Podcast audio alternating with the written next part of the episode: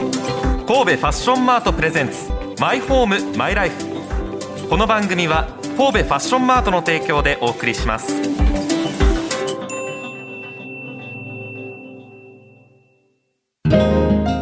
心地よい住まいってなんだろう心地よい暮らしってなんだろうその答えは自分だけのものだあなたの個性とこだわりを形に変えるお店が揃っています神戸ファッションマート六甲アイランドでお待ちしております My home, my life.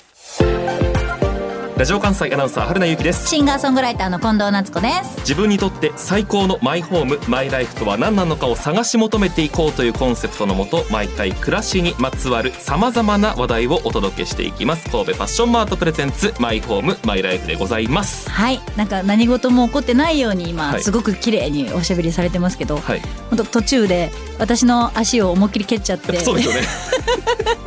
ハンド蹴りサイまンしでたよね今ね、はいで蹴ってあのラジオには絶対見えないようにハンドサインでこう謝ってくださいましたがそういうの全部バラしていこうと思ってますね、それがもうやっぱマイライフかなと思ってますので私の、そうですね私自身の人生はそういう感じでやらせてもらってますんで全然いいですよ蹴ってもらっても構いませんのこでの番組ではぐらいでやってます ちょっと巻き戻して聞いてみてください声が少し揺れてるかもしれませんけれどもね、はいえー暮らしにまつわるさまざまな話題ということで、家具とかだけではありませんはい私がほぼ毎日うん着用しておりますはいスーツいやのもう話題です本当に春菜くんといえばスーツですよね、うん4月です、えーこれまであまりスーツを着てこなかったという、まあ、就活生のはいあとは新入社員の方なんてああそうだ今ねそういうシーズンだね迷ってるところもあるかもしれません、はい新入社員におすすめのスーツの柄などなど神戸ファッションマート1階にありますオーダースーツ専門店石田洋服店の石田原宏さんに聞いております新入社員どんなスーツを着るのが良いかまず聞いてくださいまあ多分無地が一番無難かなと思いますね。でまあそうしておくことによってあのーまあ毎日極端に言えば何回来ててもそんなにバレないんでねバレないですよね。はい。でまあ無地かまあせめて、えー折り柄例えばヘリンボーンみたいな柄であれば遠目には無地なんですよもう近づいて光の反射によってはちょっと柄が見えるというぐらいがいいかなと思います。この避けた方がいい。はいこれはちょっとやめといた方がいいよっていうのはどうですそか。うですねまああのまあおおとなしけりゃいいんですよもうストライプとかはやめといた方がいいかなとまあ結構目立つので、うん。まあそれで似合ってればいいんだけどもあのまたあれ着てるって言われそうなんでねそういう意味ではまあなるべく目立てないような無地とか折り柄ぐらいの方がいいんじゃないかなと思います。すごく説得力あったでしょはいまず新入社員の方選んでほしい、まあ、柄と言うんですかね無視が無難まあでも言われてみればそうですよね、あとヘリンボーンはいこれは、えー魚ボーンって骨なんですけれども、はい中骨のようにこの三角形が交互に上から下からというふうに折られている、これは虫の仲間になるかもしれませんが非常に立体感があってあーあー確かにそうかも同じ黒でもうんうんうん全然表情が違っていて、はまあ、そういうなんか、まあ、言ってみれば、んぱっと見はそこまで派手じゃない、そこまで主張はないんだけれども、でも、うんその中にもおしゃれ部分みたいなのは取り入れた方がいいですよってことですね。うん一方で避けた方が良いっていうのはストライプうんです、特に細いストラライプというのはすごくおじさまっぽく見えてしまってへえそうなんだ新入社員ってフレッシュさが一番重要じゃないですかうん、何かきお気づきになりま したか今笑いがこみ上げてきていまし今日た春菜さんが着てるジャケット細いストライプ細ストライプですねでこれは実そんなはことある新入社員の時初めて作ったスーツです私がじゃあじゃ全部ま間さに違ってますあ間違ったす全て間違った選択肢を選んでますすごいね、はいそんな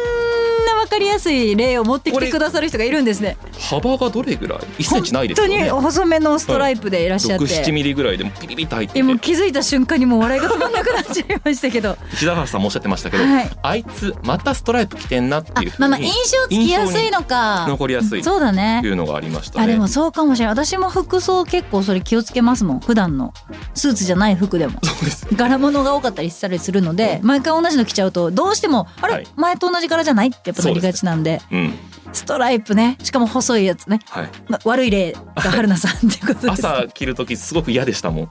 絶対でも今日のために着てこようと思ったんですけど決めたんですけどねこれかと思いながらあーいいですダメねかと思いながらいいですねそ他うにいうとこあがの春菜くんらしい新入社員の方おすすめなの慣れてきた方はおとなしめのチェック、うんあー目立たないいいチェでックとあーすっごいいいいうとの思もういいそううんでうんうんうす。んこれだとプライベートでもジャケットとパンツなどで履きます着回すことができるとはいいうことでございます。勉強になりますまあいずれにせよ人は見た目マスクをつけてる方も多いですからうん本当にもう服装って重要なポイントになります。まあねうん社会人にとってファッション服装の重要性どんなものがあるんでしょうか。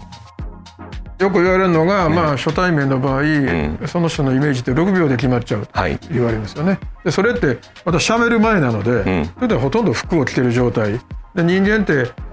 96%うん。隠れてるんですよね、見えてる部分って顔だけじゃないですか顔と手の一部ですねそれってもう全体の4%しかない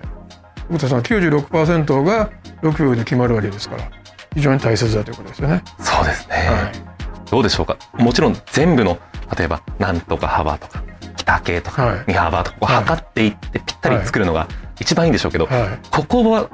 外さなければはいなんとかなるというか一番重要なポイントっていうのはどこですか。そうですね最近私が見てて気になるのがやっぱり着丈かなとですねジャケットのね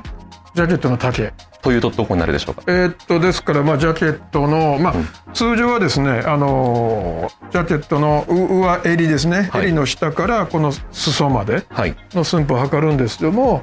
それが最近やたら短かったりほうする人が多いのでそれがすごい気になりますよね。石田原さんはうんやっぱり職業柄人と会った時とか、まあ、公共交通機関で見た時は気になる方だということで、んん特そりゃにそうだよねでもね職業が気になるのは着丈うわでもそれわかんないなど私こねまでがこの許さ石れ田るのか原さんのところ石田洋洋服店にうん取材に行く時に服はうんうんちゃんとあのきちっとしていきたいいと思やってそいりゃてそうだよね当日一番自分が自信のあるスーツを着ていきましたおーじゃあうんその測ってみましたがこんな感じですジャケット着てらっしゃるんでしたらこの襟の下の部分、襟の下。はい、からかかとまでの寸法を測ります。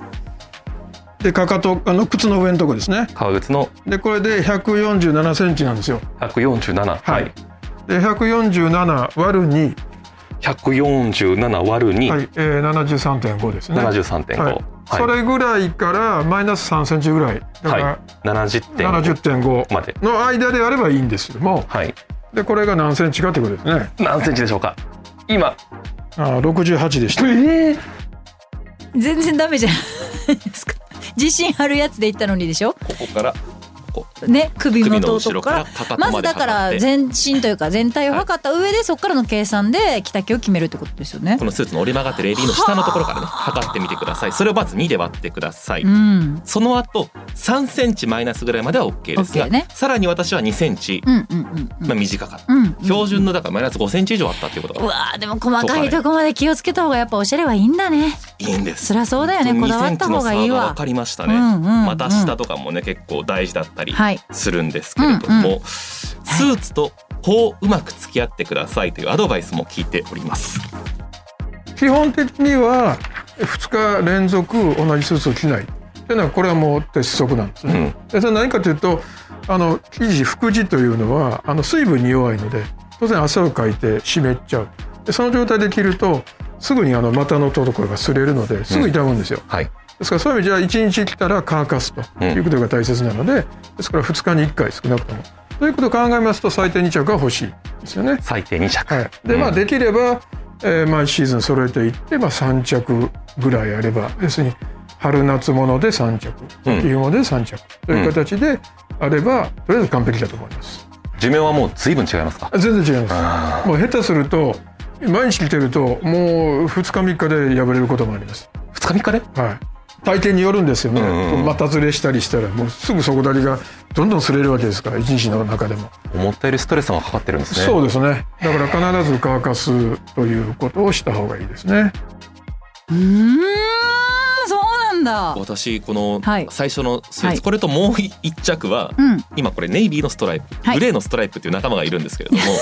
ストライプ仲間がそうこの2着がやってきたのが5月のうん中頃でした、あ入社当時はいはいはい4月に入はいはいっはいてそこからそこまでのうん1か月半ぐらいは、うんそれこそリクルートスーツで毎日仕事してたんあであすよそうなんだ当時の服装を見るうんんで、うんうんとするのは最低ってことですよくないってね、はいおっしゃってましたよね最低でも春夏物秋冬物でうんうん2着ずつ、理想はあそっか3着ずつでもスーツってそんな安いものじゃないでしょうこだわればこだわるほどそうですねでただもまあでもまあでもでもでもか、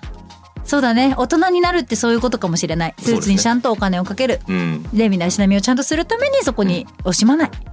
大事ですね確かに今回の取材ではなく以前になりますが、石田原さんがおっしゃっていたのは、いしっかりと体型に合わせたスーツを、うんうん作るうん、いや大事やと思うわスーツそれ大事やと思うもちろん今もかっこよく見えますよね。えあはい、はい。その作った当時は ごめんなさいちょっと戸惑っちちゃったごめんその体型をずっと維持してかっこよくあろうと思うらしいです。うんうんうんあー太って